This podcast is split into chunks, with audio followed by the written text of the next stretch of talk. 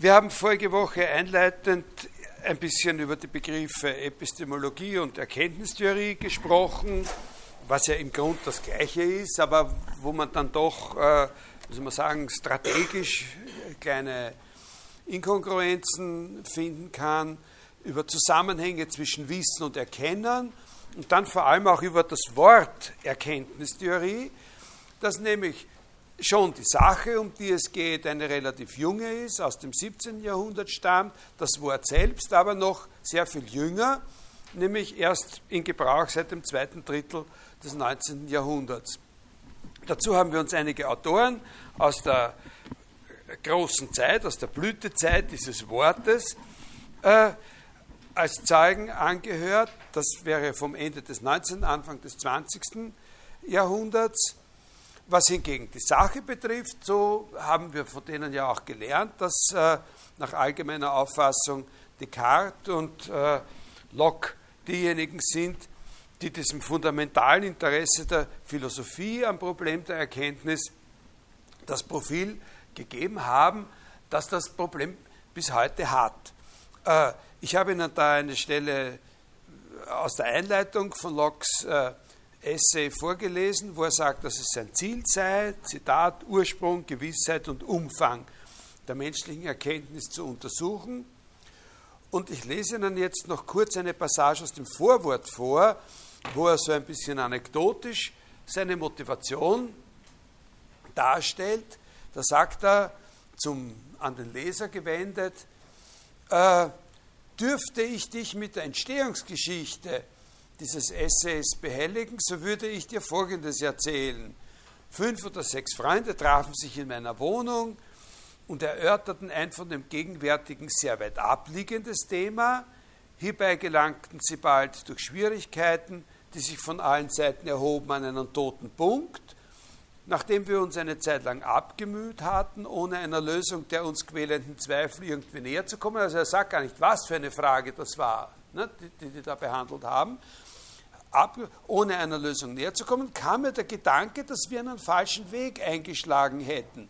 Und vor Beginn solcher Untersuchungen, also solcher auf einen bestimmten Gegenstand gerichteten Untersuchungen, notwendig, unsere eigenen geistigen Anlagen prüfen und zusehen müssten, mit welchen Objekten sich zu befassen unser Verstand überhaupt tauglich sei. Ne, sehen Sie diese Motivation. Bevor wir auf die Frage losgehen, was ist ein Maikäfer oder was ist eine Tugend, äh, als erstes überprüfen, ist das überhaupt, was haben wir überhaupt da sozusagen, bringen wir überhaupt für eine Ausrüstung mit und äh, äh, was kann überhaupt in, in Frage kommen. Ich setzte das der Gesellschaft auseinander und natürlich stimmten mir alle bereitwillig zu, worauf wir vereinbaren, dass dieser Frage unsere erste Untersuchung gelten sollte und so begann ich eben das Buch zu schreiben, das ich ne, dir lieber Leser jetzt und so. Ja? Das ist das ganz Typische. Und worüber ich heute ein bisschen äh, sprechen will oder zu sprechen angekündigt habe, das ist eben die Vorgeschichte. Bevor dieses Motiv sozusagen so äh, da ist, wie er es hier ausdrückt. Also die, die Geschichte relativ unmittelbar oder sagen wir weitere Geschichte, bevor das sozusagen für seinen Leser so eine selbstverständliche Plausibilität hat, wie er hier voraussetzt. Äh, also, dass es ihm nicht passiert, dass der Leser sagt, geh heute uns doch nicht auf mit sowas, was uns interessiert, ist letztlich doch, was ein Maikäfer ist oder was Tugend ist. Äh, die Vorgeschichte, ein paar Eindrücke davon, aus welchen Wurzeln heraus das so selbstverständlich wird, angesichts dessen, dass ja, wie ich Ihnen erzählt habe, in der Antike und insbesondere auch bei Aristoteles der Gedanke keinen besonderen Halt gefunden hat, dass man so vorgehen müsste, weil man da ja auch die Gefahr sehen würde, dass man dann ewig bei der Frage stehen bleibt und eben zu den anderen nicht kommt. Das ist natürlich nur eine sehr vage Skizze, was ich Ihnen da äh, anbiete. Das sind so ein paar Tupfer, so aus, in verschiedene Richtungen, weil man es da in Wirklichkeit mit einer Vielzahl von Entwicklungen zu tun hat, die in dieser bestimmten Zeit an der Wende zum 17. Jahrhundert zusammentreten, sich ergänzen, die aber doch selbstständig groß geworden sind. Also das sind verschiedene Entwicklungen, die da zusammentreffen, äh, die aber bevor sie zusammengetroffen sind, sozusagen als Einzelne eigentlich studiert werden müssen. Machen Sie sich zum Beispiel folgende, eigentlich ganz banale Überlegung. Dieser Gedanke, dass wir, bevor wir die Welt in verschiedene Arten von Dingen und Wesenheiten einteilen, natürlich zuerst darüber nachdenken sollten, was wir überhaupt zu erkennen und zu unterscheiden in der Lage sind. So wie er das eben meint, Locke. Wenn wir damit konfrontiert werden, wenn wir uns das vorsagen, dann empfinden wir das natürlich, heute würde jeder so sagen, empfinden wir das als Wendung ins Subjektive, sagt man. Nicht? Rückwendung auf sich selbst, eine Aufwertung der Selbstreflexion gegenüber dem Ziel, die Welt zu verstehen oder sowas. Und so sprechen ja auch viele Autoren vom Aufstieg der Erkenntnistheorie als Ausdruck einer Subjektivierung des Weltbilds.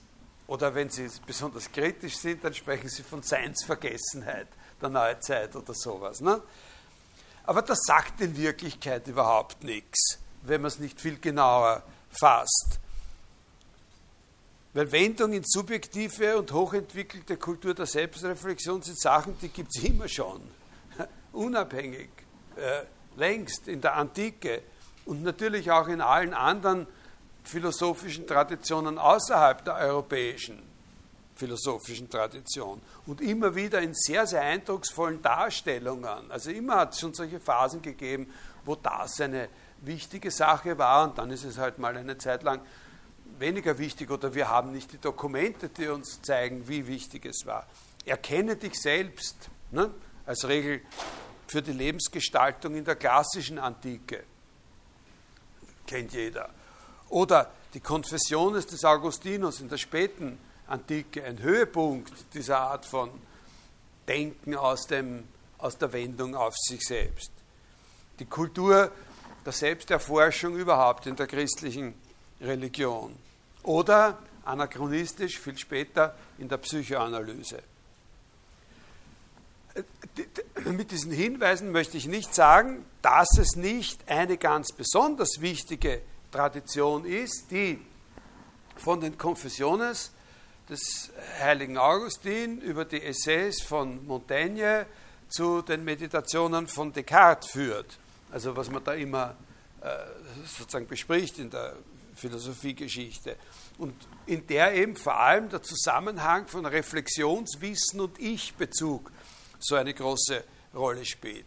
Aber trotzdem ist das, diese Tradition, auch diese Tradition, nur ein Faden in einem aus sehr vielen Fäden äh, zusammengewobenen Seil.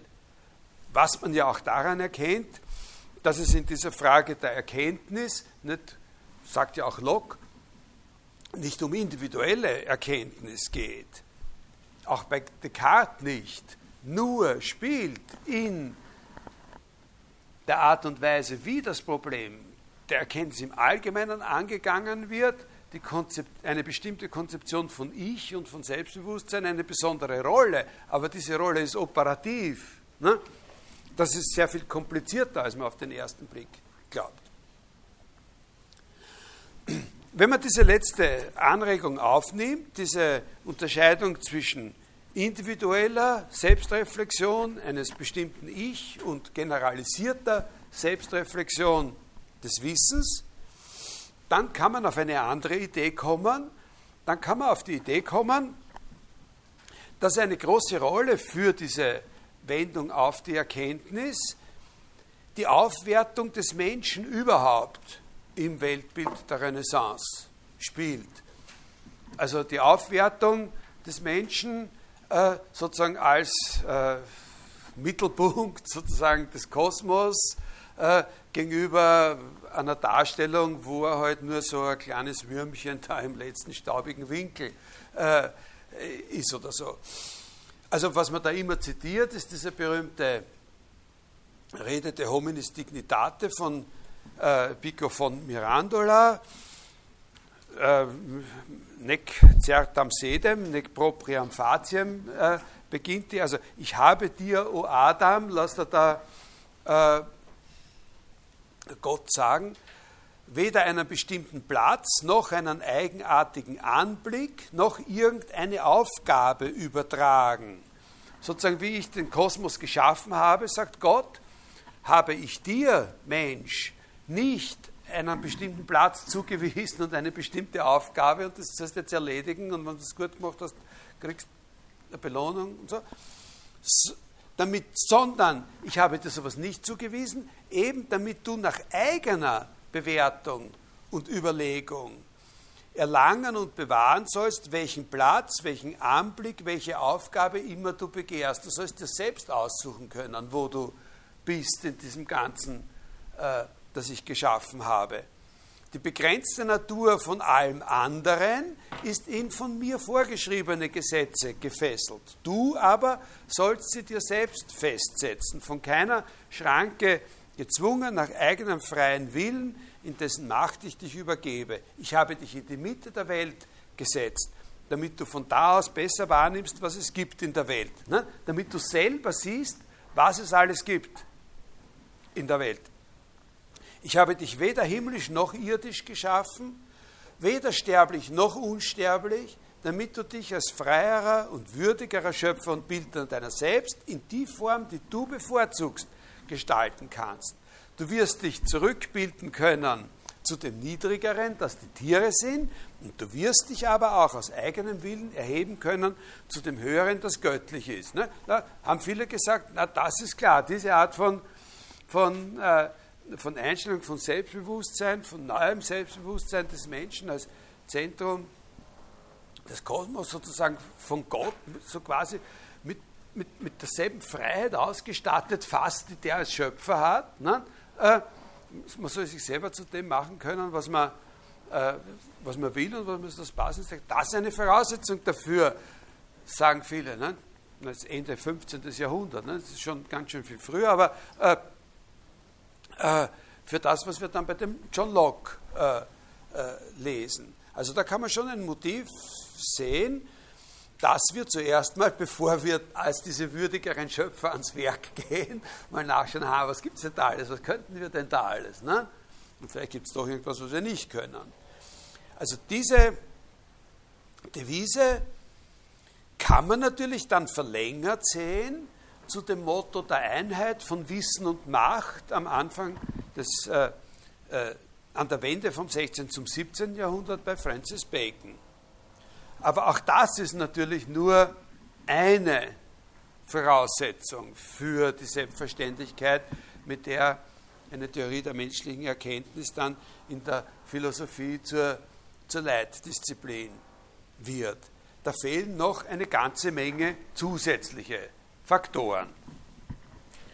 Ich versuche Ihnen jetzt nicht eine, eine Theorie anzubieten, was man sich da alles überlegen müsste, sondern ich benenne einfach ein paar und über das eine oder andere davon sage ich ein bisschen was. Also eine Sache, die man genauer untersuchen muss, wenn man da also gründlich dieses Problem angeht, ist natürlich, was sind denn die tatsächlichen zur Verfügung stehenden Theorien der kognitiven Fähigkeiten gewesen von der aristotelischen Philosophie ausgehend über das Mittelalter bis in die frühen Neuzeit. Also welche Theorien haben denn die Leute da wirklich gehabt, bevor Erkenntnistheorie zur Leitdisziplin wurde? Hat man ja auch schon darüber nachgedacht. Das ist aber etwas, womit wir uns nicht beschäftigen werden in dieser Stunde. Es genügt äh, zu wissen oder zu erinnern, was ich auch schon letztes Mal gesagt habe, dass das im Großen und Ganzen bis in die Neuzeit immer psychologische Theorien waren. Also was heißt im Großen und Ganzen psychologische Theorien, die eben nicht sozusagen einen direkten Impact in der Metaphysik oder in der Wissenschaftstheorie hatten. Und was sehr, sehr wichtig ist, was oft nicht so gesehen wird bei dem heutigen Unterricht in Geschichte der Philosophie, dass in dieser äh, Theoriebildung die einzelnen Fähigkeiten, um die es da geht, wie die Sinne, das Gedächtnis, die Einbildungskraft und so, in dieser aristotelischen Tradition immer im Grund eigentlich immer von einer körperlichen Repräsentation her gedacht waren. Also die waren als Organe gedacht. Äh, auch das Gedächtnis war so etwas wie ein Organ. Äh, was anderes als diese Fähigkeiten, Sinne, äh, äh, Gedächtnis und so weiter, was anderes ist die Vernunft als solche. Nicht? Das haben wir auch bei Aristoteles, habe ich Ihnen das das letzte Mal angedeutet, Vernunft ist, ist was anderes. Äh, in der christlichen Philosophie geht es bei der Frage, was die Vernunftfähigkeit ist, natürlich auch immer um die Abgrenzung gegenüber dem Glauben. Also Glauben, die Fähigkeit zu glauben, ist natürlich auch eine, also was die gemeinsam haben, ist, dass es sich um Einsicht handelt. Also wir können etwas durch Vernunft einsehen und wir können etwas durch das Licht der Offenbarung einsehen. Und was wir dann in dem einen Fall haben, ist eine rationale Erkenntnis und was wir in dem anderen Fall haben, ist eine Glaubenseinsicht. Also Intellectio ist sozusagen was Gemeinsames, aber wie verhalten sich die zueinander? Das ist nicht so, so eine, einfache, eine einfache Sache. Aber das Licht der Offenbarung ist etwas, was von Gott kommt. Wie ist es mit der Vernunft? Ne? Wenn die nicht, das ist eine Zwischenstellung zwischen, dem, zwischen einem Organ und, äh, und seinem Geschenk, ne? sozusagen wie dem, wie dem Glauben. Also, wie gesagt, über, dieses, äh, über diese Sache, was sind die eigentlichen faktisch vorhandenen Theorien des Erkennens, des Erinnerns und so, da rede ich nicht. Auf dieses Thema kommen wir aber, vor allem was das Gedächtnis betrifft, dann in dem Teil, äh, wo ich über modernere Autoren reden werde, über das Gedächtnis, da sage ich was auch über die Theorien von Aristoteles und von Augustinus. Äh, äh, ein zweiter Punkt, eine, eine zweite Art von Faktor, die sehr, sehr wichtig ist und wo ich Ihnen jetzt ein bisschen was dazu sagen werde in dieser Stunde, ist der Bereich der Wissenschaften, die Auffassung der Wissenschaften.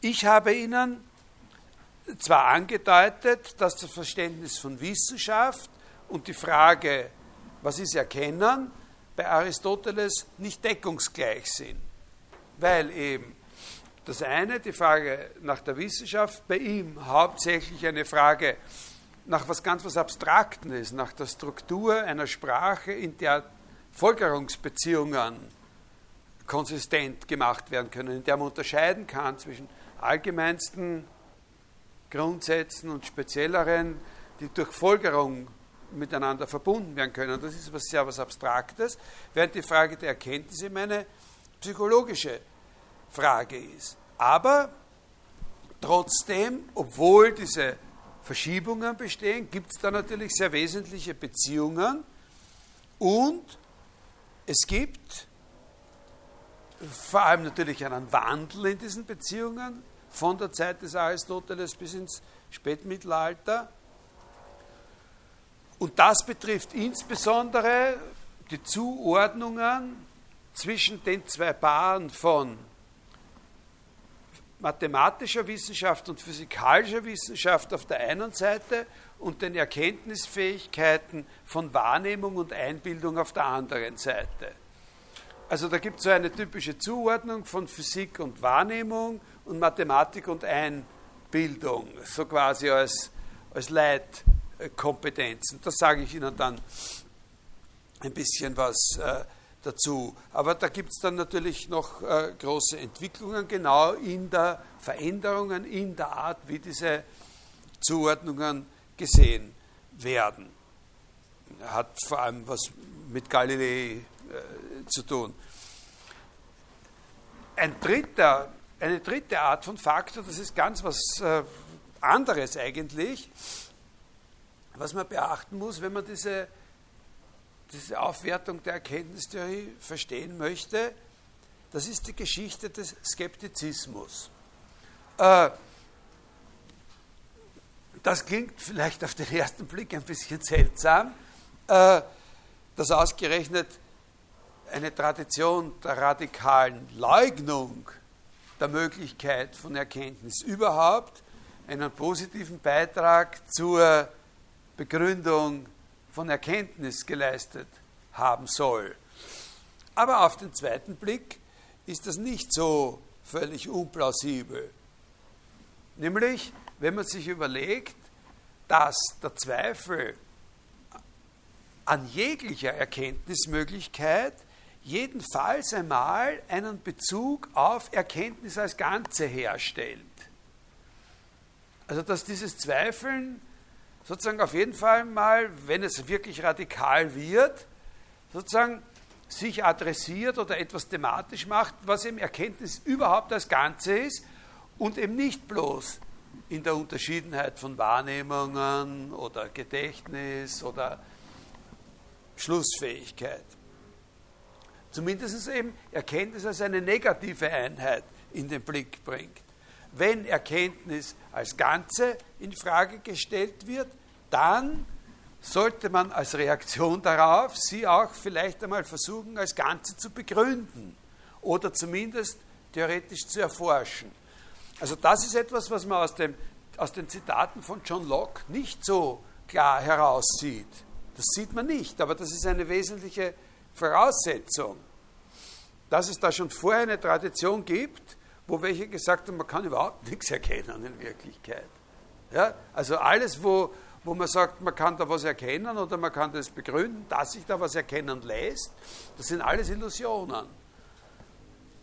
Das steht da so ein bisschen äh, abgedeckt äh, im, im, Hintergrund oder, oder drunter.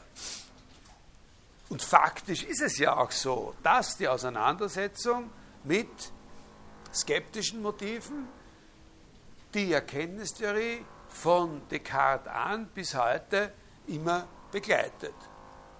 Das ist heute noch genauso ein Problem, wenn Sie heute die, was ich, von irgendeinem anderen äh, Kollegen, die sozusagen nicht so aus einer historischen Perspektive, sondern mehr aus den aktuellen Fragen heraus über Erkenntnistheorie Vorlesungen halten, dann gibt es da immer, ist das immer ein Hauptpunkt, ne? die skeptische Problematik und wie die heute formuliert wird. Also, das sind natürlich jetzt auch, das sind ein paar solche, solche einzelne Punkte und, und ein bisschen was äh, sage ich dazu zu und ich beginne mit diesem Komplex Wissenschaft. Also, wie gesagt, ein bisschen, trotz aller Verschiebungen, gibt es auch bei Aristoteles schon die Einsicht, dass in verschiedenen Wissenschaften verschiedene kognitive Kapazitäten sozusagen eine größere, jeweils größere oder kleinere Rolle spielen. Und der wichtigste Fall, der für uns auch interessanteste Fall, ist da das Verhältnis von Physik und Geometrie.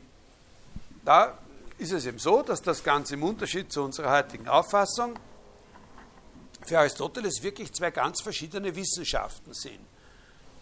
Und äh, um das zu verstehen, muss man wissen, dass für Aristoteles die Identität einer Wissenschaft, also welche Wissenschaft die ist und welche die andere Wissenschaft ist, dass für Aristoteles die Identität einer Wissenschaft sozusagen von den Grund, jeweiligen Grundsätzen dieser Wissenschaft abhängt.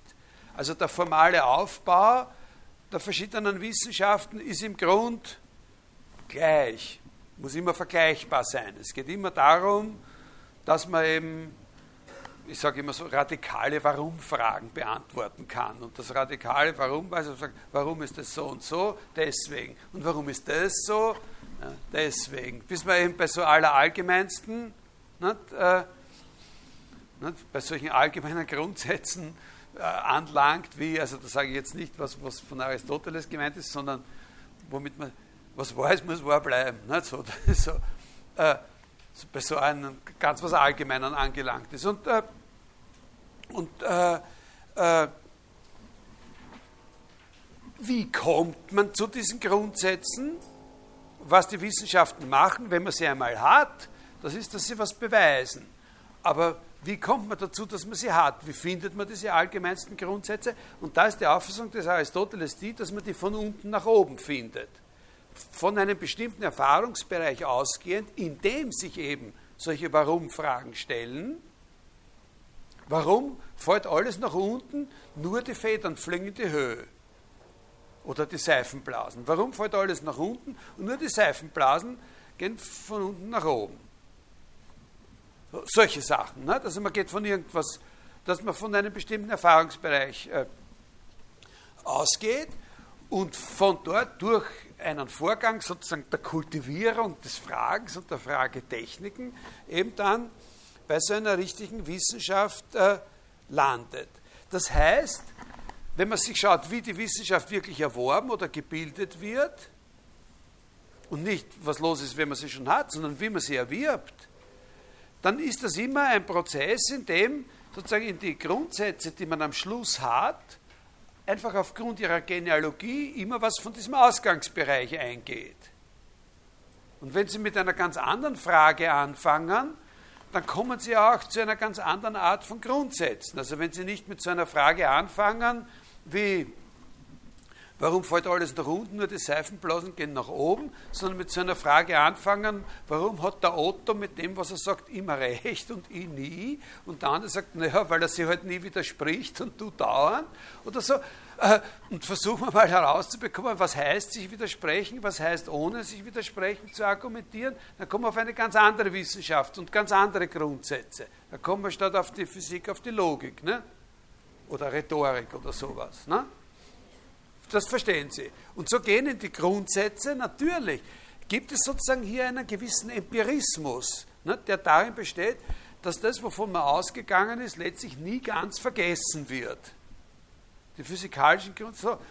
Jetzt ist das so, jetzt wenn man sich die Physik, die Vorstellungen, die Aristoteles von Physik hatte, anschaut ein bisschen, dann sieht man, das lernen Sie ja auch in den, äh, nehme ich an, in den Vorlesungen zur Geschichte der Philosophie, dann gibt es da sozusagen in seiner Naturphilosophie zwei Grundprinzipien, zwei Grundbegriffe, nämlich die Begriffe Form und Materie. Nicht? Und diese berühmte Position, dass alles, was ein Naturgegenstand ist, eben diese beiden Aspekte integriert. Form und Materie. Jeder, jeder Naturgegenstand ist sozusagen geformte Materie. Das ist nicht so ein wahnsinnig informativer und interessanter Ding. Der, der, der Witz bei Aristoteles liegt mehr darin, dass es nicht nur geformte Materie ist, sondern dass der Naturgegenstand, wenn er wirklich einer ist, sozusagen selber für die Form verantwortlich ist. Also sozusagen, also das Form was ist, was nicht von außen den Gegenstand prägt in die Materie, sondern dass bei ihm die Form was ist, was diesem Gegenstand seine Autonomie gibt. Aber das führt schon wieder zu weit, das wollte ich eigentlich nicht. Also, also nur, diese, dass man da diese Begriffe Form und Materie hat, ne, die, äh, die dann letztlich die, die allerallgemeinsten Grundbegriffe sind. Das sind natürlich jetzt also das steht zu dem, was ich vorher gesagt habe, in einer Spannung, weil das sind ja enorm abstrakte Begriffe. Und diesen Begriffen wird auch tatsächlich nicht nur in der Physik, sondern auch in der Metaphysik sehr viel Aufmerksamkeit gewidmet. Es gibt auch in der Metaphysik viele Zusammenhänge, wo diese Begriffe Form und Materie äh, wirklich die Argumentation steuern. Aber, und das ist jetzt der Punkt, es wäre ganz verfehlt zu glauben, dass diese metaphysische Würde, die sie haben, der Grund dafür ist, dass sie die Grundbegriffe der Physik sind. Das ist nicht so. Diese metaphysische Würde haben sie auch. Aber das ist nicht der Grund dafür, dass sie die Prinzipien der natürlichen Welt oder der natürlichen Dinge sind, sondern die Prinzipien der Physik sind sie deshalb, weil die Physik die Wissenschaft von den Bewegungsgesetzen der natürlichen Dinge ist und weil die Analyse der Begriffe Bewegung und Veränderung ganz selbstständig auf diese beiden Begriffe führt. Also die werden nicht von der Metaphysik importiert und dann sagt man, alles was es gibt, muss in Form und Materie analysierbar sein, sondern die sind deswegen die Grundbegriffe der Physik, weil Aristoteles den Begriff Bewegung und den Begriff Veränderung analysiert und draufkommt, dass man Veränderung nur verstehen kann im Hinblick auf etwas, an dem man Form und Materie unterscheiden kann. Das ist dieses Element des Empirischen. Ja? Verstehen Sie?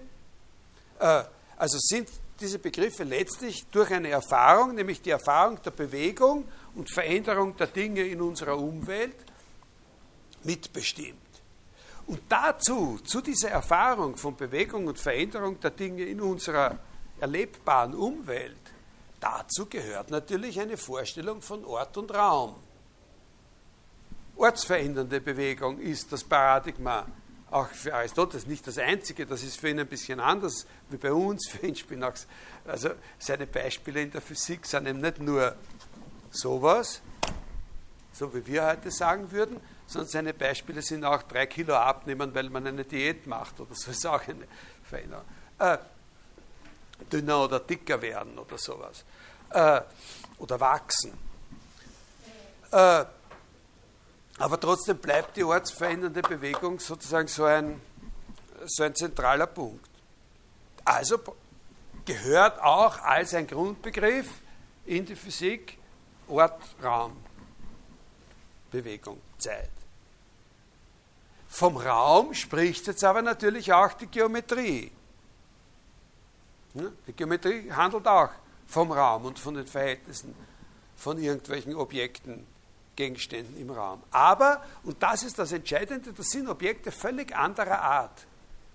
Das sind Objekte von völlig anderer Art. Zum Beispiel, dass es eben zwischen diesen Objekten, von denen die Geometrie spricht, keine Kausalbeziehungen gibt. Die wirken nicht so aufeinander ein wie so. Nein? Äh, der Außenwinkel, das Verhältnis von Außenwinkel und Innenwinkel in einem Dreieck ist nicht von der Art. Also wenn man was, ne, man kann das eine aus dem anderen berechnen, aber es ist nicht von der Art, dass das eine die Ursache von dem anderen ist, so wie die Bewegung des Buches die Ursache der Bewegung der kleinen Schachtel ist.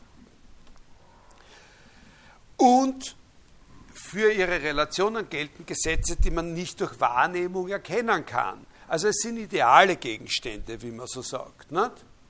Es gibt nicht die gerade Linie, in der Natur, von der aber die Geometrie spricht, die vollkommen gerade ist.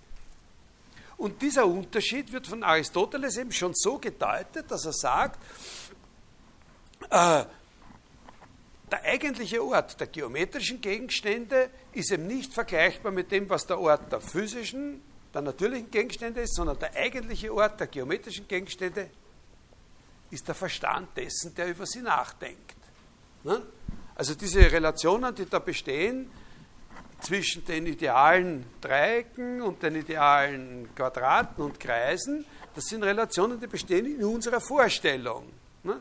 Stellen Sie sich ein Quadrat vor und jetzt stellen Sie sich vor, so wie das in dem, in dem Plato-Dialog ist, und jetzt stellt ihr vor, wie würdest du das machen, wenn nur, du nur dieses Quadrat hast und jetzt sozusagen mit den Linien da manipulieren kannst, die dir zur Verfügung stehen, wie würdest du ein Quadrat bauen, das genau doppelt so groß ist wie das erste? Ne? Und, äh, und dann, dann hilft es dann ja, also was man sich vorstellt, man kann das, was man sich dann vorstellt, man kann für das, was man sich vorstellt, sozusagen eine unterstützende Versinnbildlichung schaffen, mit dem man so ein Quadrat aufzeichnet und jetzt herumfummelt. Ne? So quasi, so lange bis man auf die geniale Idee kommt. Ne? Aber äh, äh, äh, aber man weiß dabei genau, dass das, was da dann auf der Tafel ist, nicht das ist, was man sich vorstellt. Ne? Also zum Beispiel ist es nicht so leicht anzunehmen, dass man auf den Unterschied zwischen rationalen und irrationalen Zahlen, der hier eine gewisse Rolle spielt, äh, äh, kommen könnte, wenn man immer nur mit Kreidestrichen oder mit Strichen im Sand arbeitet und sich nicht sozusagen an dem idealen äh, Gegenstand orientiert. Was wir über den der Ort der geometrischen Gegenstände insgesamt ist also ein ganz anderer. Das ist eine, auch eine andere Wissenschaft, die handelt von Sachen, die eben eingebildet sind. Allerdings auf eine disziplinierte Weise eingebildet. Nicht so eingebildet, dass man sagen kann, aha, Sie bilden sich das ein, ich bilde mir das ein, sondern so, dass man sagen kann, wir bilden uns jetzt alle dasselbe ein. Ne? Wir bilden uns auch wirklich alle dasselbe ein, wenn wir sagen, das ist eine wesentliche Voraussetzung. Wenn wir sagen, stellen Sie sich ein Quadrat vor, stellen Sie sich vor, was würden Sie machen, um das Quadrat zu verdoppeln? Aha, so, gut, na, Sie wissen es eh alle, wir machen eine Diagonale ne, in dem Quadrat. Dann haben alle dasselbe ne, gemacht. Es hat keinen Sinn zu sagen, bei mir geht das anders. Ne? Oder bei mir, meine Diagonalen sind immer kommensurabel mit den Seitenlängen oder so. So was Unordentliches, wie das das nicht zusammen. Das gibt es bei mir nicht. Ne? So. Äh, Nein, die muss ich doch abmessen können. Die ist doch so. Nein, sagt er, ich, ich kann sie doch abmessen, ich kann das andere abmessen und dann kann ich doch irgendwo angeben, wenn ich das so und so oft nehme oder so und so einteile, dann komme ich auf das Gleiche. Und, und der Mathematiker beweist aber, dass das nicht geht. Ne? Es gibt kein gemeinsames Maß. Also mit einem Wort, der Raum der Geometrie ist ein anderer als der Raum der Physik. Und es gibt so etwas wie eine mathematische Physik bei Aristoteles nicht. Das ist ein sehr wichtiger Punkt. Natürlich muss man den qualifizieren. Also man kann gleich sozusagen Sachen sehen, wenn man das einmal hat, und das ist auch so. Aber trotzdem sieht man natürlich Sachen, die, die so ein bisschen äh, äh dazu gesagt werden müssen. Zum Beispiel, dass es natürlich trotzdem in der Antike, in der klassischen Antike, eine Anwendung der Mathematik in Bereichen der Mechanik gibt eine hochentwickelte Technologie, Rüstungstechnologie, in der natürlich eine Anwendung der Mathematik auf, äh, auf ballistische Fragen oder auf weiß ich was, oder gibt es noch andere Bereiche.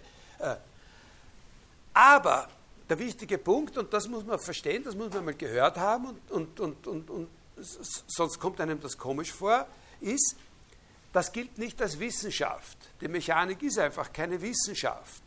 Also es gibt das, was in der Wissenschaft nicht geht, diese Einheit gibt es außerhalb der Wissenschaft schon.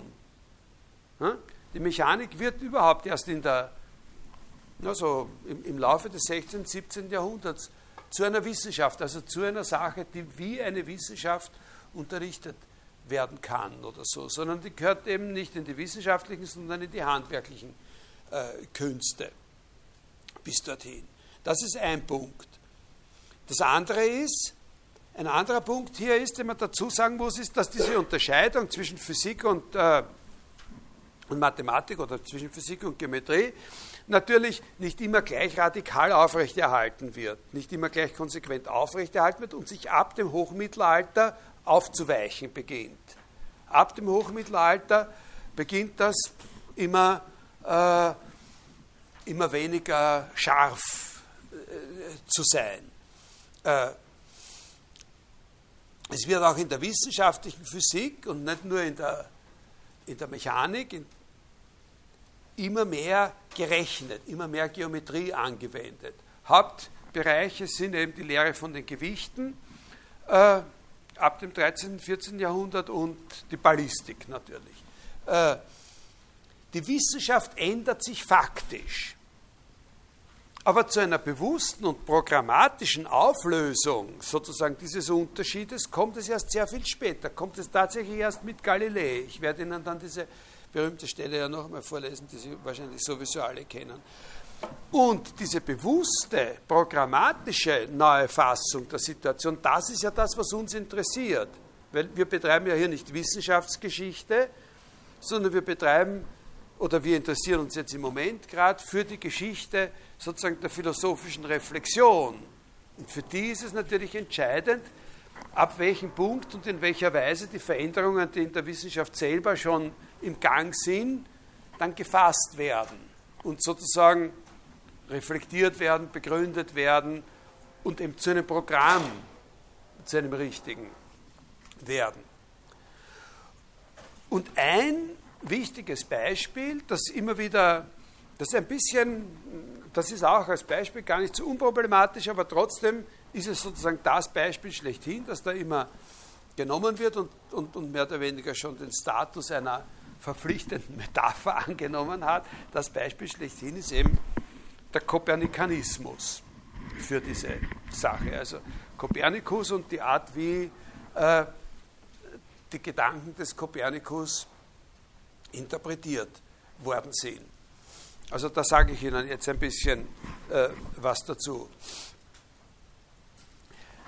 Was man dabei wissen muss, ist, dass es in der Antike, das habe ich eben vorher weggelassen, weil ich über das jetzt im Extra auch spreche, doch ein Feld gegeben hat, wo es für die Geometrie eine wissenschaftliche Anwendung gibt. Also nicht nur so wie bei den mechanischen Künsten im handwerklichen Bereich, sondern wo es für die Geometrie eine wissenschaftliche Anwendung gibt, nämlich die Astronomie.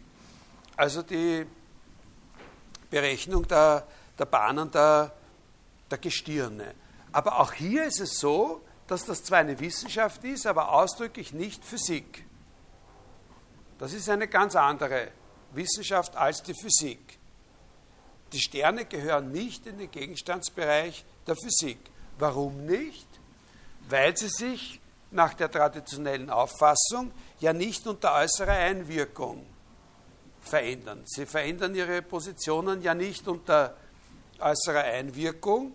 In einem gewissen Sinn bewegen sie sich ja nicht, ja, weil ihre Bewegungen ja konstant sind.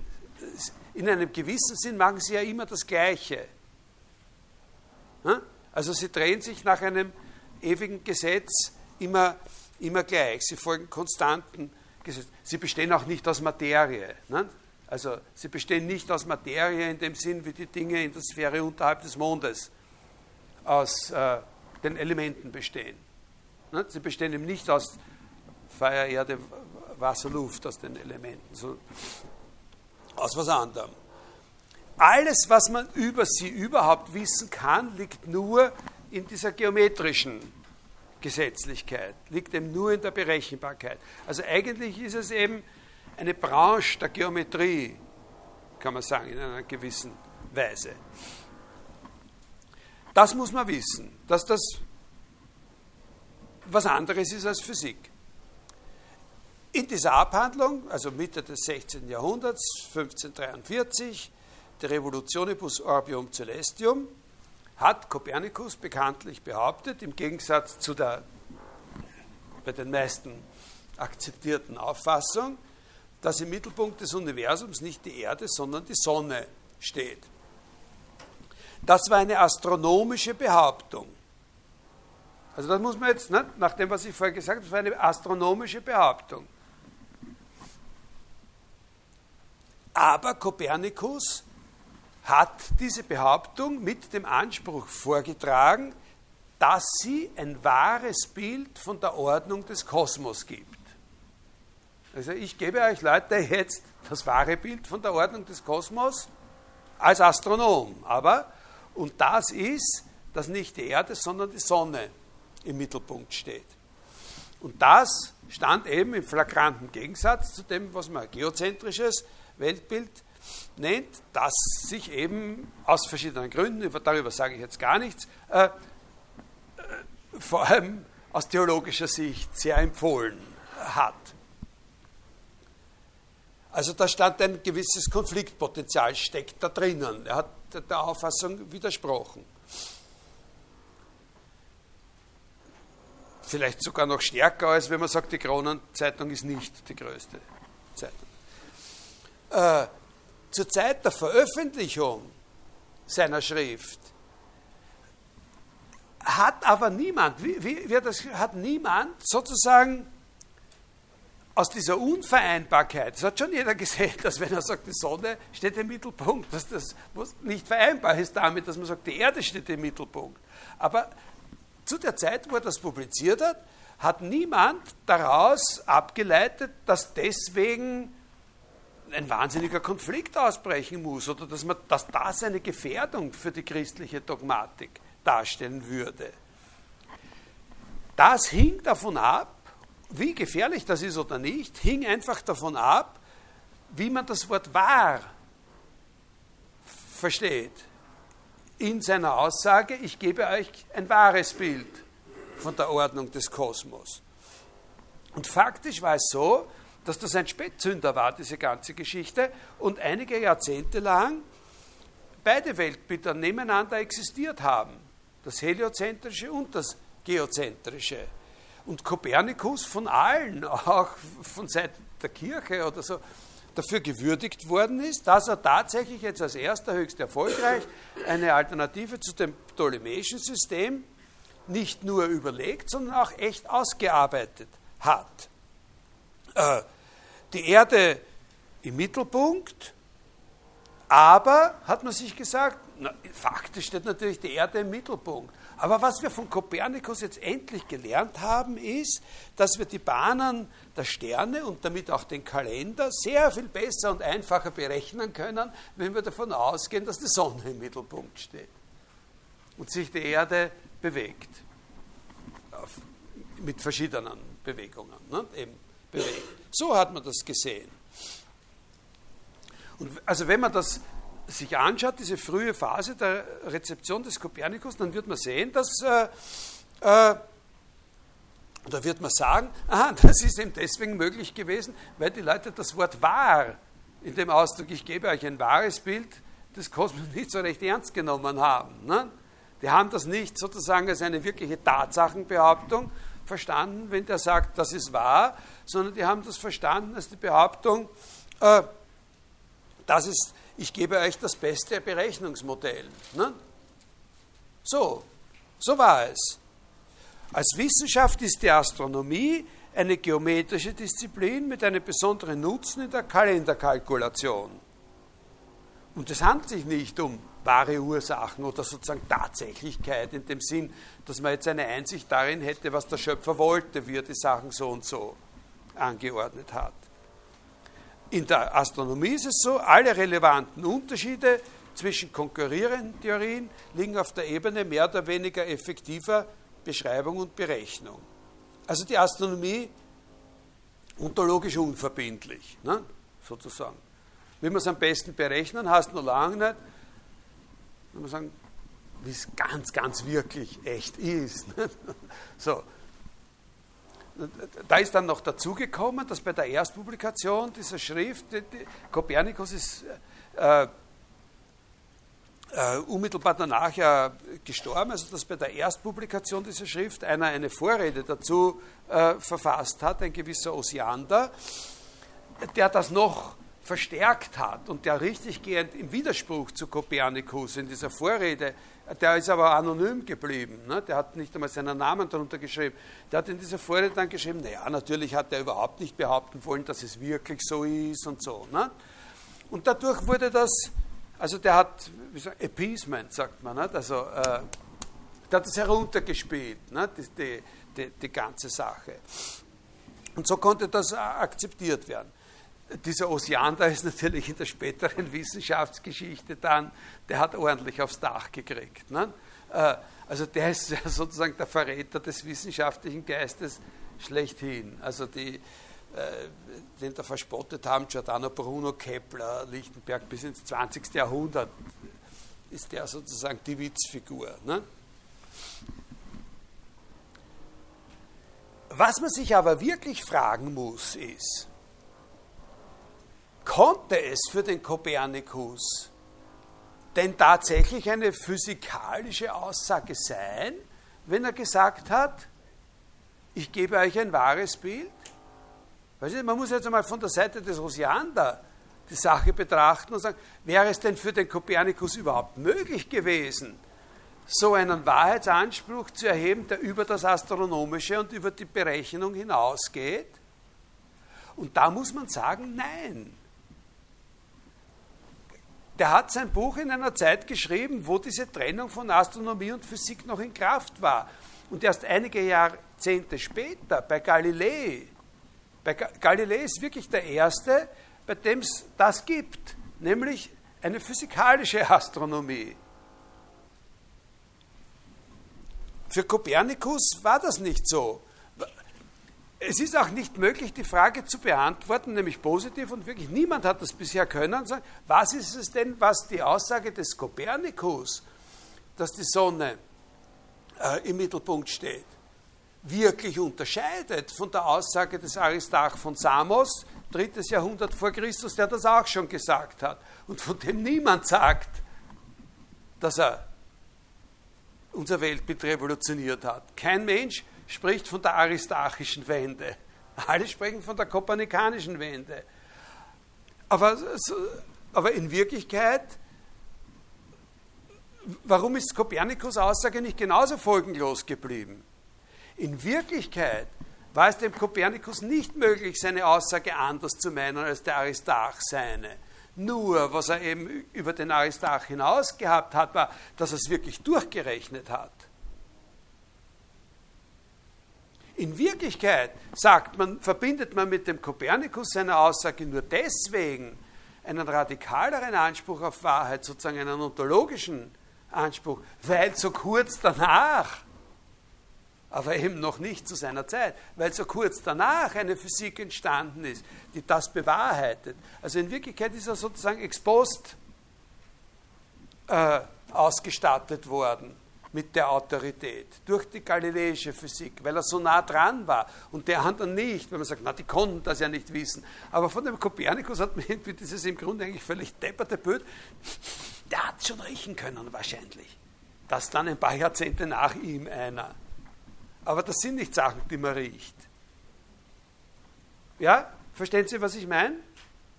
Das ist ein sehr, sehr, sehr, sehr wichtiger Punkt.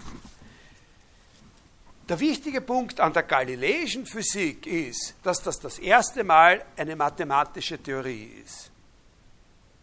Das ist das, was die galileische Physik von aller Physik davor unterscheidet, was nicht heißt, dass es da nicht Vorläufer gegeben hat, habe ich gesagt, schon im Hochmittelalter, aber bei Galilei gibt es diese Trennung nicht mehr. Die Physik ist bei Galilei eine mathematische Wissenschaft. Sie analysiert die natürlichen Phänomene in der Sprache einer Wissenschaft, die für Aristoteles einfach eine andere Wissenschaft gewesen wäre.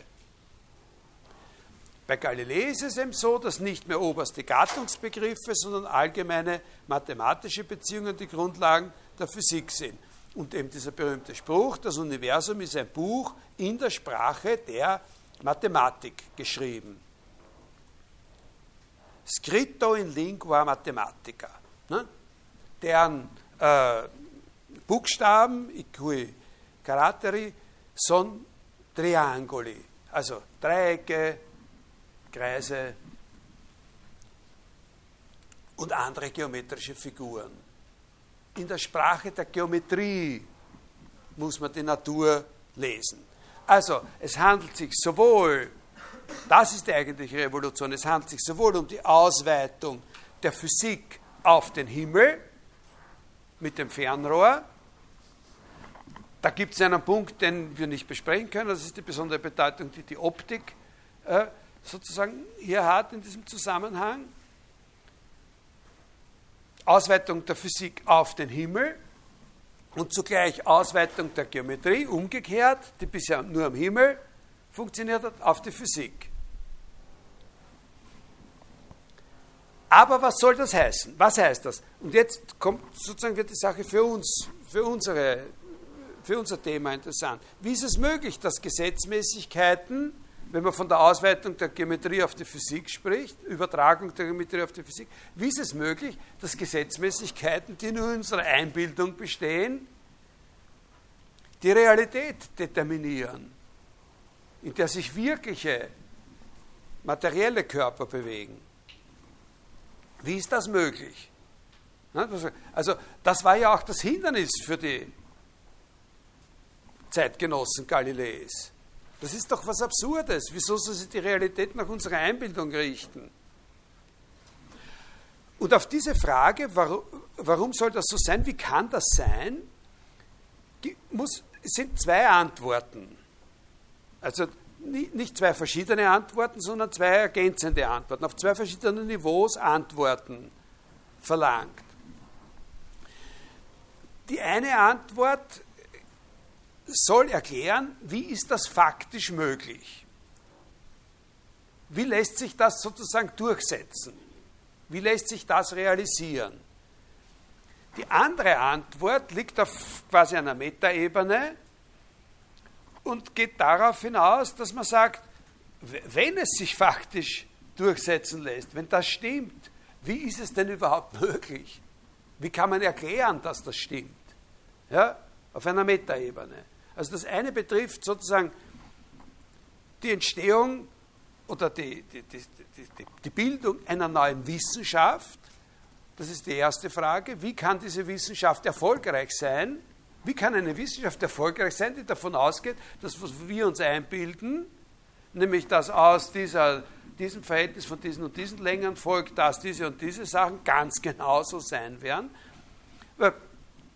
die davon ausgeht, also wie kann eine Wissenschaft funktionieren, die davon ausgeht, dass unsere Einbildungen in der Natur, dass die Natur unseren Einbildungen folgt, wo wir doch wissen, ne, dass da dauernd die Sachen passieren, die wir nicht vorhersehen konnten und so weiter und so weiter. Die andere Frage ist die, äh, wenn es funktioniert, wie kann man das erklären? Was hat das für Konsequenzen überhaupt? Also, die erste Frage, wie ist das überhaupt möglich? Ne? Sozusagen, wie geht das? Wie macht man das? Die läuft darauf hinaus, dass diese Idee einer mathematischen Physik nur einen Sinn hat, wenn sie begleitet wird durch eine neue Konzeption von dem, was ein Experiment ist. Dass ohne, ohne eine begleitende neue Fassung des Experiments ist das nicht möglich. Während in der Antike und äh, die längste Zeit hindurch, nicht nur, aber im Experiment verstanden worden ist als Systematisierung von Beobachtung, wir machen mit den Dingen alle möglichen Sachen, ja, äh, um herauszubekommen, wie sich die Dinge verhalten. Ja? Also schauen wir mal, ob das immer so ist, dass das nach unten fällt oder und, und so. Ne? Und in der Neuzeit kriegt das, bei Galilei kriegt das Experiment einen völlig anderen Sinn. In der, bei Galilei hat das Experiment den Sinn nicht einer Befragung oder einer Beobachtung oder eines Belauschens der Natur, sondern einer Provokation der Natur.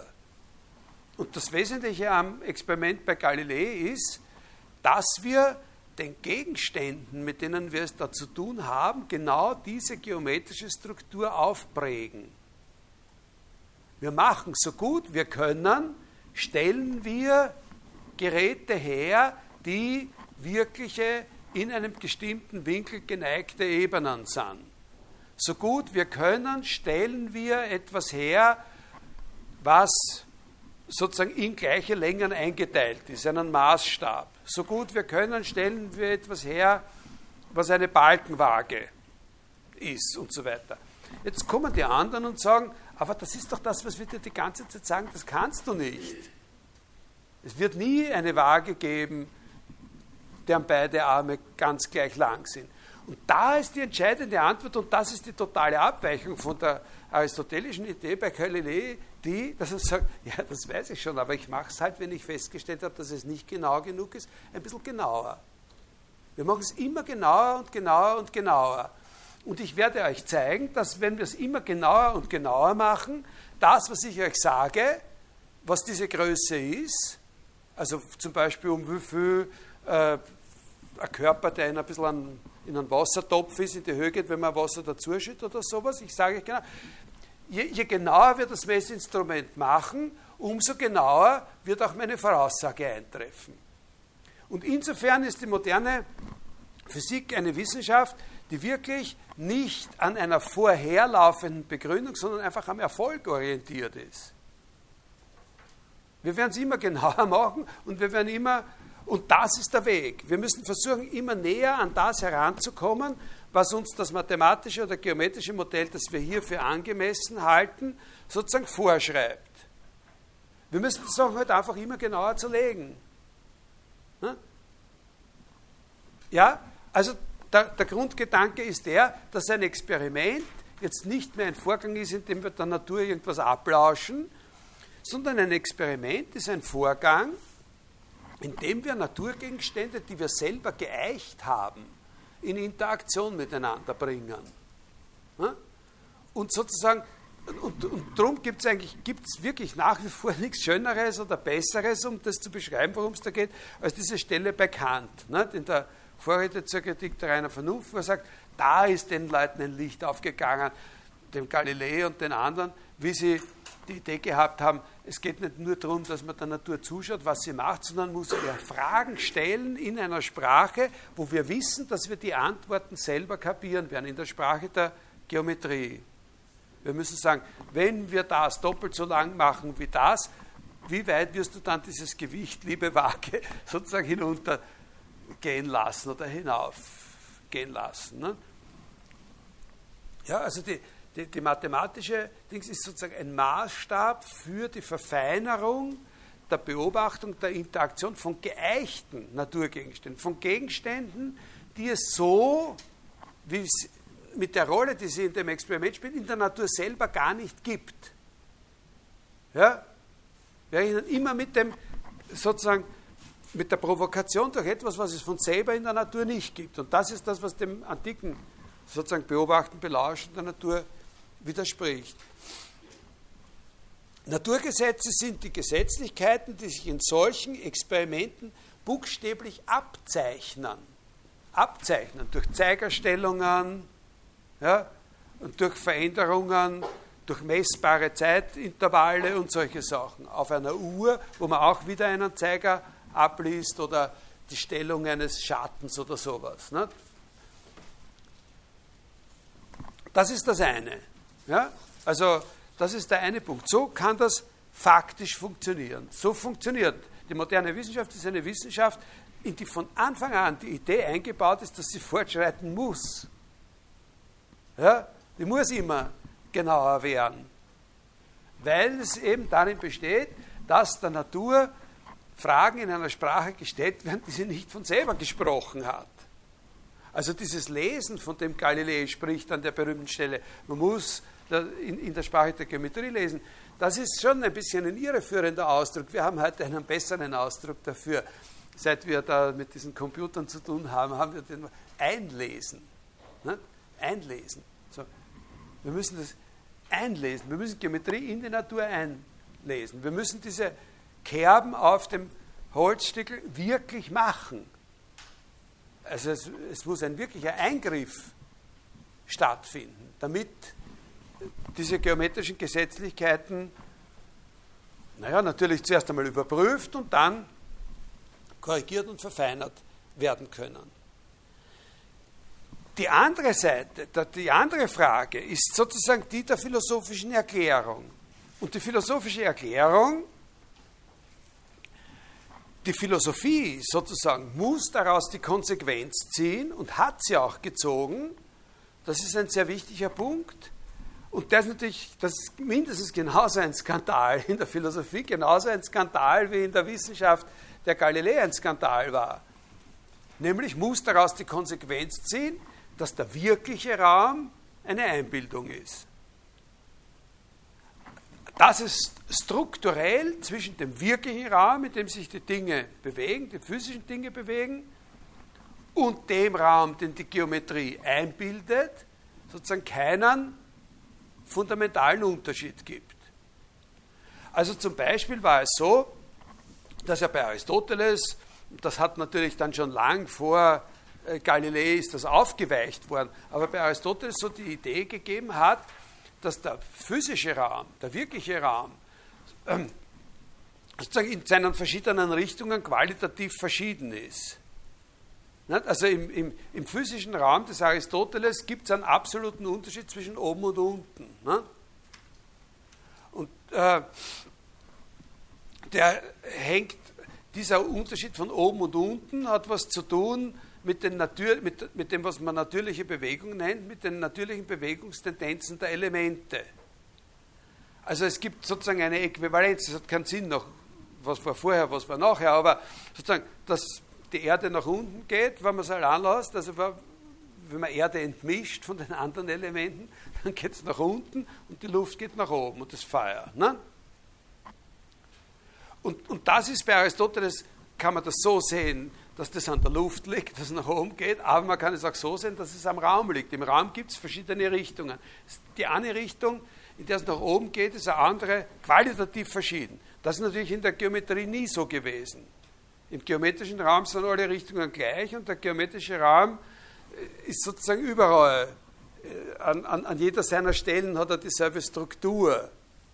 Und in, in dem kleinsten Teil des geometrischen Raumes, der kleinste Teil des geometrischen Raumes ist strukturell genau gleich wie der ganze geometrische Raum. Also Richtungen und alles ist völlig gleich. Das fängt in der Neuzeit natürlich schon vor Galilei ein bisschen an, aber das ist entscheidend, ne? dass jetzt der physikalische Raum auch ein solcher Raum ist, der sich in alle Richtungen gleich ins Unendliche ausdehnt und in jeder Richtung die gleichen überall, in jeder seiner Stellen als Raum die gleichen Eigenschaften hat. und alles, was verschieden ist in verschiedenen Orten des Universums, aus anderen Gründen erklärt werden muss. Eben durch spezifische Gesetzlichkeiten, die von der Verteilung der Maßen und so weiter im Universum abhängen. Das wird dann bei Descartes noch viel stärker. Ne? Verstehen Sie das? Also, und daher gibt es dann Theorien, wie die auch von Isaac Newton oder so, also nicht nur von irgendwelchen Spinnern, äh, die, die, die, sich fragen, was ist der Raum eigentlich? Und eigentlich ist der Raum, äh, naja, vielleicht so etwas ähnliches wie ein Ding oder so, aber, aber eben, eben so etwas Abstraktes, nicht? was sozusagen eine reale Einbildung gibt es dann. Viele Leute, die sagen, eine Einbildung, gibt es Theoretiker, die sagen, der, der, Raum ist eine Einbildung, aber eine besondere Einbildung, nämlich eine Einbildung, die man nicht loswerden kann. Ja? Sozusagen eine obligatorische Einbildung. Wenn man es mit irgendwelchen Dingen zu tun hat, die sich bewegen, dann ist der Raum natürlich selber nicht so ein Ding, das sich da herum bewegt, sondern der ist das feste Bezugssystem und insofern ist er natürlich nur was Eingebildetes und so, aber, aber man kann ohne diese Einbildung kann man überhaupt nichts. Ne? So, und dann fragen so, kommen diese ganzen Fragen auf, wie, wie hat Gott den Raum geschaffen? Muss er den Raum vorher geschaffen haben, bevor er die Sachen geschaffen hat? Oder hat er nur die Sachen geschaffen und der Raum ist was, was wir uns. Ne? Also e, endlose Streitereien. Aber so wird das so äh, eben philosophisch äh, und reflektiert. Und das Wesentliche im Zentrum dieser ganzen Reflexionen und was für alle diese verschiedenen Auffassungen gleich wichtig ist, ist einfach die Tatsache, dass es sich um eine Aufwertung von etwas handelt, was vorher nur eine Einbildung war. Ja? Also, dass die Geometer, die, die haben jetzt was zu sagen, nicht? die, die Geometrie treiben, die haben jetzt was zu sagen darüber, wie die Sachen wirklich sind. Und nicht nur, äh, und zwar alle Sachen wirklich sind. Also, wo eben dieser Unterschied nicht, nicht nur über die Sterne, sondern auch so wie es bei uns zugeht. Dieser Unterschied ist jetzt eingeebnet. Das ist dann, und das legt natürlich, das ist ein Punkt, der die Frage nahelegt, wie verhalten sich denn jetzt überhaupt diese verschiedenen kognitiven Fähigkeiten, die Wahrnehmung der bewegten Körper und die disziplinierte Einbildung der Mathematiker, wie verhalten sich die zueinander? Was ist überhaupt, was ist überhaupt Erkenntnis, wenn jetzt sogar schon die Einbildung beanspruchen kann, reale Erkenntnis zu sein. Also das ist eine ganz wichtige Entwicklung in der Motivation von den Wissenschaften her, vom wissenschaftlichen Denken her, sich zu fragen, was ist überhaupt jetzt Erkenntnis? Ne? Wenn da sozusagen alle Schranken zwischen verschiedenen äh, Kompetenzen nieder äh, gehen, also na, hochgehen, muss man sagen, nicht gerissen werden oder hochgehen, wenn man von beweglichen Schranken spricht. Und da muss man einen, einen, noch einmal einen Nachsatz machen, der den Kopernikus betrifft. In Wirklichkeit ist es nämlich so, dass wenn man sagt, na gut, das ist eine Beleidigung, diese Theorie von dem Kopernikus, das ist eine schwere Beleidigung, weil bisher waren wir immer im Mittelpunkt und jetzt äh, ist woanders der Mittelpunkt und uns wirbelt es nur herum und so.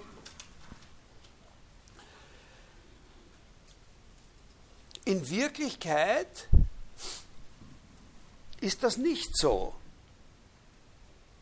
In Wirklichkeit ist es ja so, dass man die Sache auch anders, genau umgekehrt sehen kann und sagen kann, zwar ist der Mittelpunkt von dem System jetzt die Sonne, aber dasjenige, das Einzige, was überhaupt entscheidet darüber, wie die Bewegungen der Sterne berechnet werden, ist die Bewegung der Erde.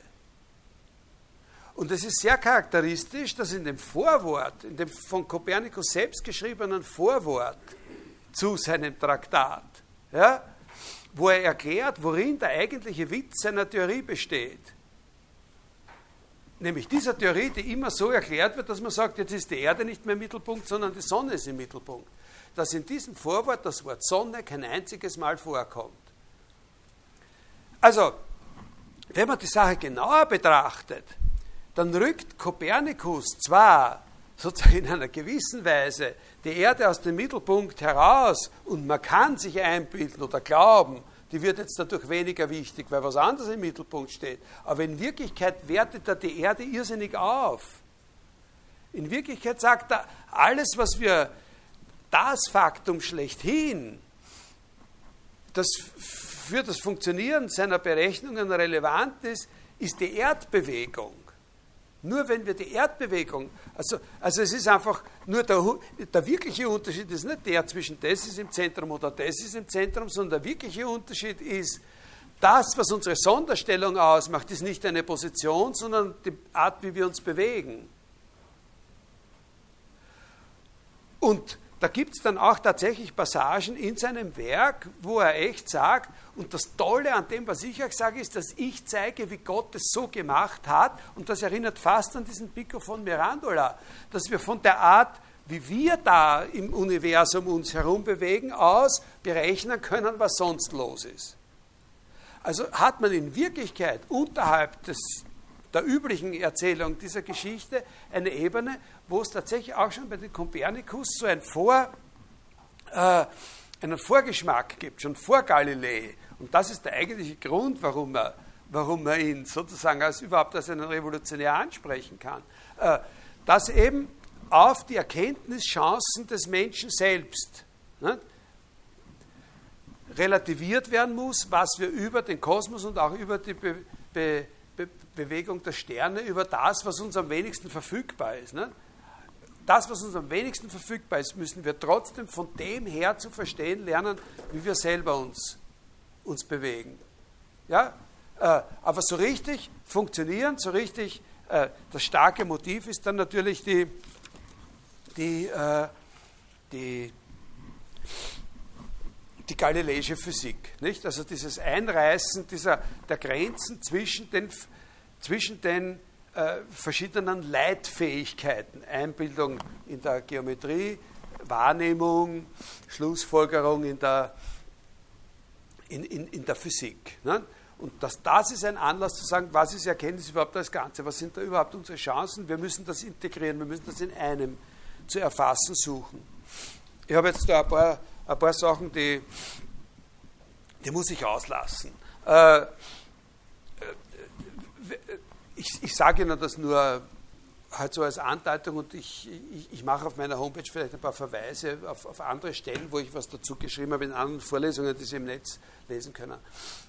Wenn wir diesen Punkt gehabt haben, das ist doch eigentlich unglaublich bei dem Galilei, dass der da sagt, naja, dass, dass die Geometrie eine Sache, die wirklich nur in unserem Intellekt, in unserer Einbildungskraft, dass wir uns alle eben solche Quadrate mit den Diagonalen vorstellen können und so.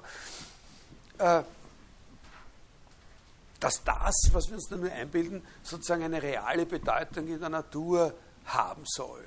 Also dass die Einbildung sozusagen imstande sein soll, das zu bestimmen. Wenn auch halt nur in so einem Fortschritt, nicht? klarerweise.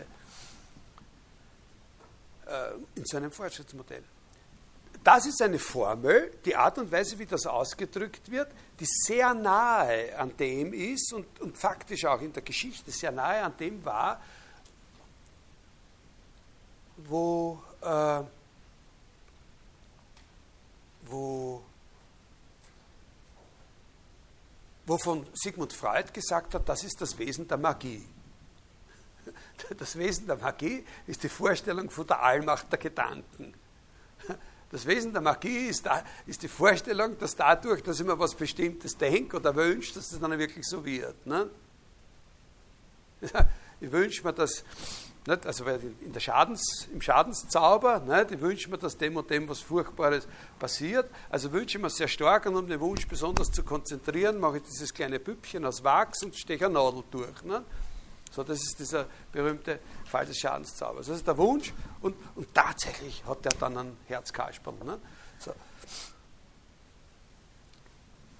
die Vorstellung von der Allmacht der Gedanken. Und das ist tatsächlich so, dass in dieser Phase, also im 16., und 17. Jahrhundert, also in dieser Phase der, der, der Entstehung der neuzeitlichen Wissenschaft, die Interaktion zwischen magischen Vorstellungen und wissenschaftlichen Vorstellungen eine sehr, sehr dichte ist und das sich erst nachher getrennt hat. Das ist, also das würde schon und in, in, in, in so magischen äh, Theorien oder Philosophien dieser Zeit, vor allem des 16. Jahrhunderts, gibt es auch Ansätze zu dem, was man das Aufkommen zu einer Erkenntnistheorie nennen könnte. Oder da steckt viel von seiner Subjektivierungstendenz drinnen. Das kann ich Ihnen nicht, äh, äh, nicht, äh, nicht erklären jetzt, aber das ist sehr interessant. Also den Unterschied zwischen Wissenschaft als einer erfolgreichen, sicheren, vertrauenswürdigen Sache und Magie als einer schmutzigen, mistigen und, und, und, und so weiter Angelegenheit, die, die nur mit, äh, mit Bluff und so funktioniert, das ist natürlich ein Unterschied, der zu einem hohen Grad erst im Nachhinein von denen gemacht worden ist, die erfolgreich waren. Und die halt dann, die, die nicht erfolgreich waren, aber die haben zum Teil natürlich lange Zeit an gemeinsamen Projekten glaube, waren zum Teil auch dieselben Leute, ne? die, die, die, man heute als äh, sozusagen völlig verrückte Geisterseher und, und Scharlatane bezeichnet und trotzdem äh, eine große Rolle gespielt haben, konstruktive Rolle gespielt haben in der Entwicklung der modernen Wissenschaft. Also im Nachhinein, da kann ich nichts dazu sagen. Ich rede jetzt noch so knappe zehn Minuten, ein bisschen weniger sage ich was über Skeptizismus das ein, ein, ein wichtiger Punkt ist. Das habe ich Ihnen angekündigt. Was ist Skeptizismus? Es ist sehr wichtig, dass, Sie, dass man versteht, äh, was da der allerfernste und, äh, und ursprünglichste Background ist. Also ist eine philosophische Richtung, die sich in der platonischen Schule entwickelt hat, nach Plato wesentlich nach Plato im dritten Jahrhundert vor Christus ist in der Platonischen Akademie, in der platonischen Tradition diese Tendenz aufgekommen. Carneades ist ein Name, der sehr wichtig ist, als Gegentendenz gegen die Stoiker. Und zwar ist das eine Richtung, die ganz verstärkt aufgenommen hat und stark gemacht hat, eben diese, diese sokratische Sache, dieses Ich weiß, dass ich nichts weiß. Ne? Also die sozusagen die Wissensansprüche der, der Stoiker auf wissenschaftlichem Gebiet und auf anderen Gebieten sozusagen äh, herunterputzen wollten ein bisschen und dagegen so ein Ich weiß, dass ich nichts weiß äh, Philosophie entwickelt haben. Das nennt man akademische Skepsis. Und äh, die Hauptquellen die die spätere Zeit für die Kenntnis dieser Schule der akademischen Skepsis, also dieser Nichtwisser, gehabt hat, sind Cicero.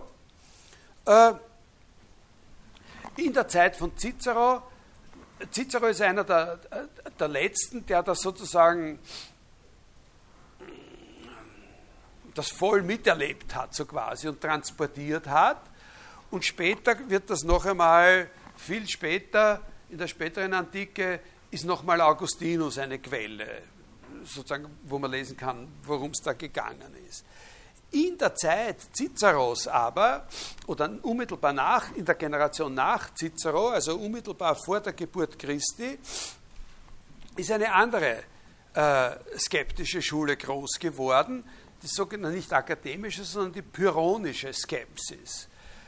Das waren Leute, die sich auf Enesidemus zum Beispiel, der ist so äh, relativ äh, nur wenige Jahrzehnte vor Christi Geburt gestorben. Das war so einer. Äh, die heißt Byronische Skepsis, weil sich die sozusagen zurückbezogen haben auf einen viel älteren äh, gewissen Büro von Elis, der aber im, im, im, dritten Jahrhundert vor Christus gelebt hat. Aber äh, aufgekommen ist diese Byronische Skepsis nicht wirklich mit dem Büro, sondern sehr, sehr viel später. Ne? Als eine Art von Reaktion auch auf, äh, auf, äh, auf die akademische Skepsis. Und die pyrrhonische Skepsis unterscheidet sich wirklich grundlegend von der akademischen Skepsis dadurch, sehr einfach zu fassen, zu sagen, nicht einmal das kann man wissen.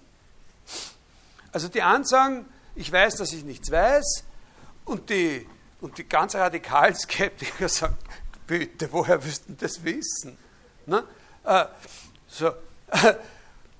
Und daher ist die, die radikale pyrrhonische Skepsis, die Konsequenz, die die nahelegen, ist, äh, lass alles in der Schwebe.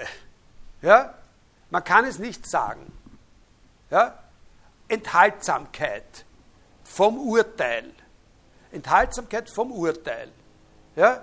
Wir müssen uns, wo es immer darum geht, dass wir ein Urteil äh, zu treffen neigen, und je prinzipieller diese Urteile sind, umso wichtiger wird es, uns sozusagen enthalten. Nimm die Sachen, wie sie sind.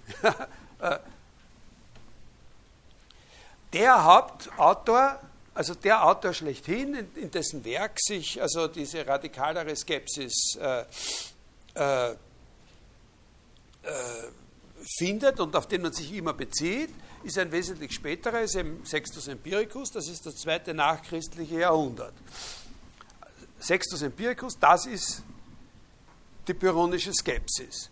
Und da ist es jetzt sehr, sehr wichtig für uns, ich wäre nicht ganz fertig, aber gut, ist wurscht.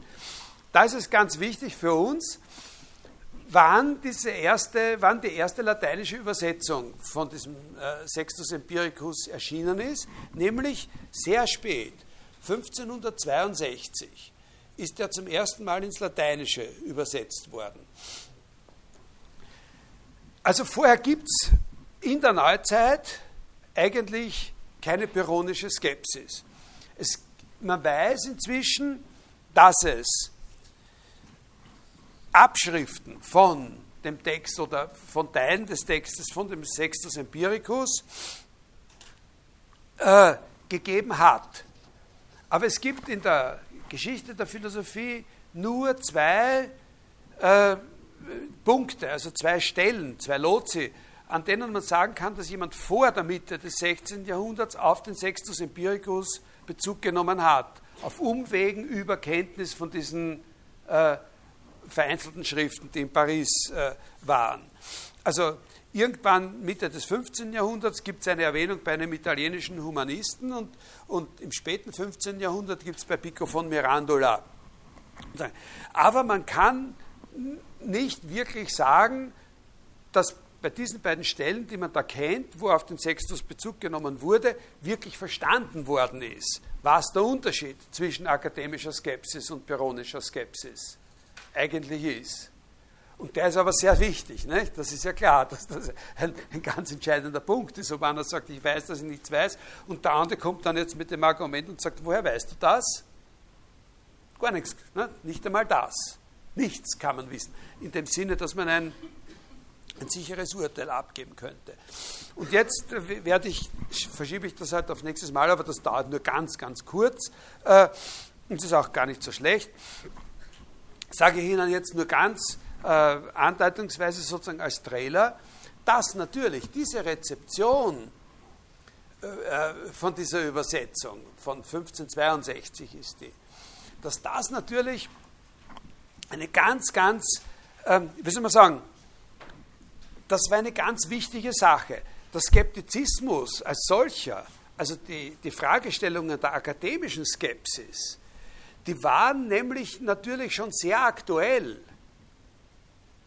Warum waren die so aktuell? Oder das wissen Sie ja in Wirklichkeit alle genau, wie aktuell die waren. Aus theologischen Gründen war die Skepsis aktuell. Also der Punkt ist der, Sie haben diese Nichtwisser, ja, ich weiß, dass ich nichts weiß, das ist eine Sache, die die Leute zu der Zeit, wo dieser Sextus publiziert wird, schon irrsinnig beschäftigt hat. Sie erinnern, Sie wissen das alle. Ne? Das war eine der wichtigsten Seiten, eine der wichtigsten intellektuellen Herausforderungen in der Auseinandersetzung mit der Reformation. Wo, was ist die Quelle eines Wissens und was ist überhaupt ein Wissen um Gott oder um die Welt und worauf basiert das? Und diese ganzen Lehren von der, von der Dr. Ignorantia und so, die, die ja schon längst, äh, äh, oder Credo quia absurdum, nicht?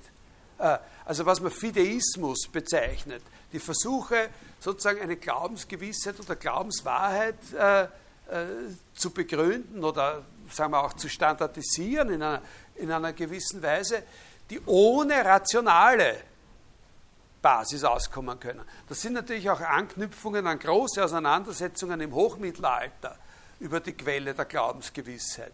Kann rationale Überzeugung einen Heiden, einen Ungläubigen ne, sozusagen dazu bringen, dass er jetzt wirklich glaubt? Oder muss da nicht eigentlich was anderes passieren? Muss nicht das Licht der Offenbarung eingeschlagen haben und so weiter, solche Sachen. Ne? Äh, da hat es scharfe Auseinandersetzungen gegeben mit gegenseitigen Ketzereivorwürfen zwischen denen, die, die gesagt haben, man kann auf ein rationales Argument äh, vertrauen, dass das Dasein Gottes beweist. Und dann sagt, na, ohne Glauben kannst du es nie. Nicht? Und so.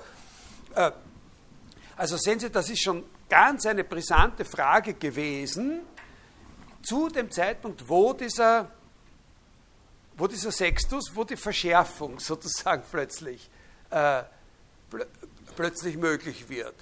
Und, und da erzähle ich Ihnen ein bisschen was. Nächstes Mal lese ich Ihnen ein paar Stellen vor von dem Autor schlechthin. Und das sind wir dann schon ganz nah bei unserem Thema dran, der da in der, in der Neuzeit diese Verbindung hergestellt hat zwischen Wissenschaftskritik, Erkenntniskritik auf der einen Seite und dieser skeptischen äh, Tradition, nämlich Michel de Montaigne in, in, in seinen Essays. Das ist sozusagen die große Figur, äh, im Hintergrund der kartesischen äh, äh, Versuche sozusagen einer Erforschung der Grenzen und Möglichkeiten äh, der menschlichen Erkenntnis. Also bis nächste Woche.